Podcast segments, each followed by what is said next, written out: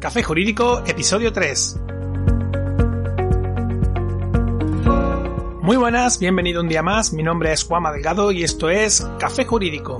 un espacio de divulgación jurídica donde, en el tiempo que dura un café, abordaremos novedades legislativas, interpretaciones de doctrina y jurisprudencia sobre distintas temáticas, aprenderemos a manejar herramientas para la eficacia y la productividad profesional y, en definitiva, nos acercaremos de una forma amena y distendida al sector jurídico Comenzamos.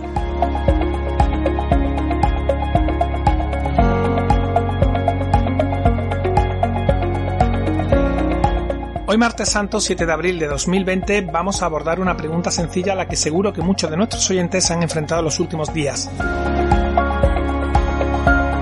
¿Qué pasa con el juicio que tenía previsto para el día X ahora que se ha declarado el estado de alarma? En mi caso por lo menos ha sido una locura, especialmente los primeros días de su declaración, pues tenía múltiples señalamientos judiciales tanto en marzo como abril y mayo, recibiendo llamadas de clientes preguntándome directamente qué pasaba con su asunto y bueno, ahora en un poco os cuento exactamente qué es lo que pasa. Pero antes, consulta arroba cafejurídico.es, el correo electrónico en el que puedes hacernos llegar tus preguntas, pedir que tratemos un asunto concreto, mandarnos tu opinión o hacernos llegar cualquier cuestión o oportunidad de mejora. Así que, ya sabes, abrimos un canal de comunicación directo contigo en el correo consulta. Como siempre, te esperamos.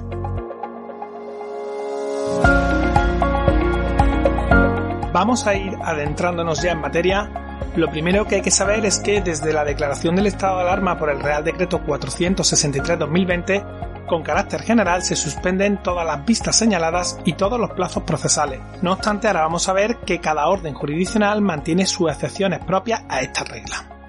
Respecto a los plazos procesales suspendidos, se reanudarán por el periodo que les reste cuando desaparezca el estado de alarma, ya sea el inicial o las distintas prórrogas que vayan viniendo sin que en ningún caso vuelvan a empezar de cero. Por tanto, quede muy claro, los plazos se reanudan, pero no se reinician. Es importante tener esta cuestión clara. En relación con el sistema de gestión de notificaciones telemáticas LENET, el 18 de marzo del 2020 el Consejo General del Poder Judicial acordó que mientras se mantenga el estado de alarma no procede la presentación en ningún caso, subrayo, en ningún caso, de escritos procesales de manera presencial, limitándose la presentación telemática única y exclusivamente a aquellos escritos que tengan por objeto actuaciones procesales declaradas urgentes e inaplazables por las instrucciones y acuerdos del órgano de gobierno de los jueces. Ahora sí, vamos a pasar a analizar qué sucede jurisdicción por jurisdicción.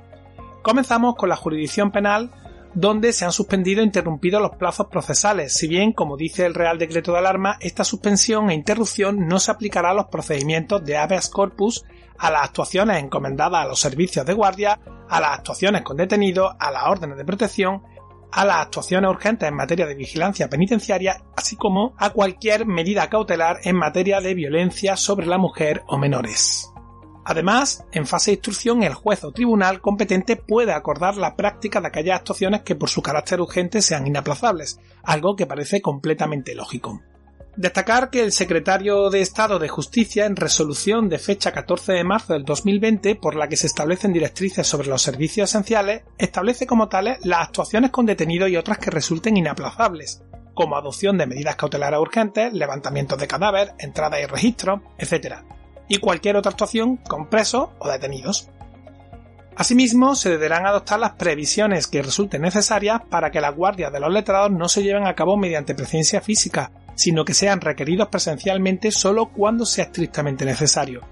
Todo esto al objeto de salvaguardar la salud de los letrados evitar la expansión del coronavirus y desde luego evitar también algunas de las situaciones que se estaban produciendo en los primeros momentos eh, previos a la declaración del estado de alarma en el que muchos letrados prestando sus funciones de asistencia al detenido se vieron verdaderamente eh, expuestos a un riesgo sanitario elevado por carecer de todo tipo de medios para poder salvaguardar su, salud de una manera correcta. Por otro lado, el Consejo General del Poder Judicial, mediante comunicado de fecha 20 de marzo del 2020, aclara que las comparecencias apudastas acordadas en procedimientos penales también se encuentran suspendidas con carácter general durante el tiempo de vigencia del estado de alarma. Finalmente, con esto ya concluimos el ámbito penal, mediante resolución de 20 de marzo del 2020, la Subsecretaría del Ministerio de Justicia acuerda la reanudación de procedimiento para solicitar y conceder gracia de indulto, algo que obviamente ha generado mucha controversia tanto a nivel político como a nivel social, pues no son pocos los que piensan que en estos momentos no era una medida estrictamente necesaria teniendo en cuenta la emergencia sanitaria acontecida. En la jurisdicción civil, por su parte, los términos de plazo se encuentran suspendidos e interrumpidos salvo en los siguientes casos. El primero de ellos es la autorización judicial para el internamiento no voluntario por razón de trastorno psíquico prevista en el artículo 763 de la Ley de Enjuiciamiento Civil. La segunda cuestión en la que no se suspende sería en aquellos supuestos de adopción de medidas o disposiciones de protección del menor previstas en el artículo 158 del Código Civil. Además, en materia de derecho de familia, como ya dijimos en nuestro primer café, el Consejo General del Poder Judicial, en sesión ordinaria celebrada el 20 de marzo, acordó que la regla general de suspensión de plazo y actuaciones procesales durante el estado de alarma no afecta a las medidas adoptadas judicialmente en los procedimientos de familia,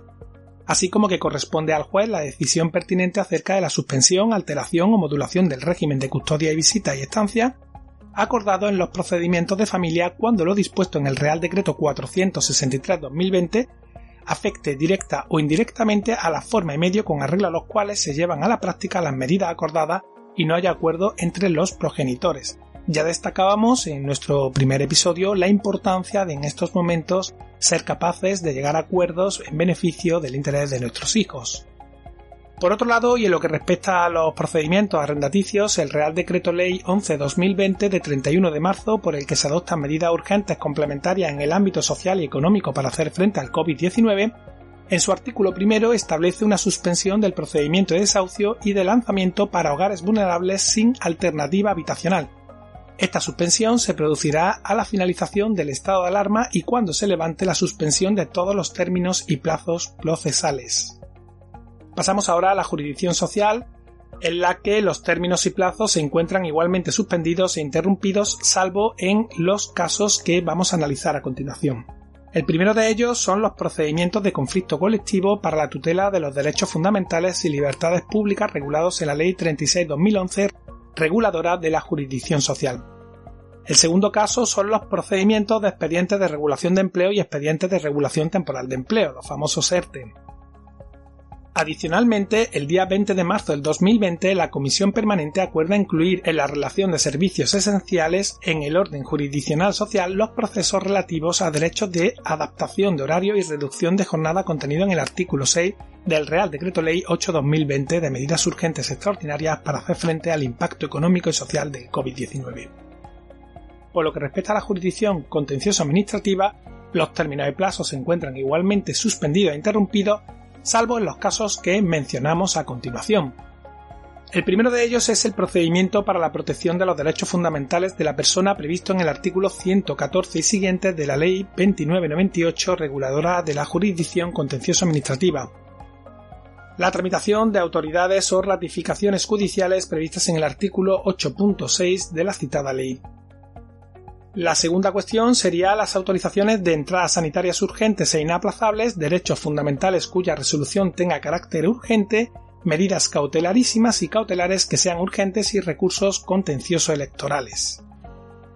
Analizad ya la especificidad de cada orden jurisdiccional, vamos ahora a ver algunas otras cuestiones interesantes comunes a todos ellos.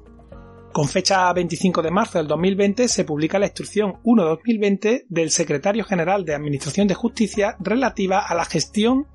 de la cuenta de depósitos y consignaciones judiciales durante la vigencia del estado de alarma,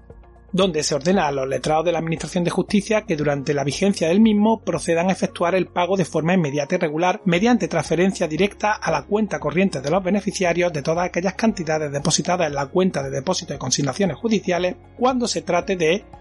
pensiones de alimentos, indemnizaciones a víctimas de delitos, pagos de salarios a trabajadores, pago de cantidades a personas en situación de desempleo o con rentas bajas y en otros supuestos. Además, para de alguna manera evitar el desplazamiento de particulares y profesionales a las sedes judiciales para recibir los mandamientos de devolución, se establece la obligación de agilizar la recepción de los pagos con preferencia al abono por transferencia directa en la cuenta corriente, algo que hasta ahora no, no sucedía y estábamos pues acostumbrados a manejar esos mandamientos de pago. En este sentido, es destacable la estipulación segunda que establece la obligación a los colegios de abogados de recordar a su colectivo que aporten las cuentas corrientes de sus clientes para que los pagos se puedan verificar y agilizar. Por último, la disposición adicional 19 del Real Decreto Ley 11-2020 establece que, una vez se haya dejado sin efecto la declaración del estado de alarma y las prórrogas del mismo que, en su caso, se puedan acordar, el Gobierno, a propuesta del Ministerio de Justicia, aprobará a la mayor brevedad posible y, en todo caso, en el plazo máximo de 15 días, un plan de actuación para agilizar la actividad judicial en los órdenes jurisdiccionales social, contencioso administrativo, así como en el ámbito de los juzgados de lo mercantil. Esta medida obviamente se adopta al objeto de intentar contribuir a una rápida recuperación económica tras la superación de esta crisis sanitaria, pues no podemos olvidar que no nos encontramos únicamente ante una crisis sanitaria, sino que la misma produce consecuencias políticas y, desde luego, consecuencias económicas también. Hasta aquí el programa de hoy. Agradecer el feedback y la valoración de 5 estrellas en iTunes, iBox, Spotify y YouTube, donde desde hoy puedes escucharnos también y te pido que apoyes el canal suscribiéndote. Una vez más, en las notas del programa vamos a dejar enlace a los documentos analizados de cara a que podáis ampliar información, una pequeña infografía que hemos preparado con un resumen de cuanto se ha expuesto.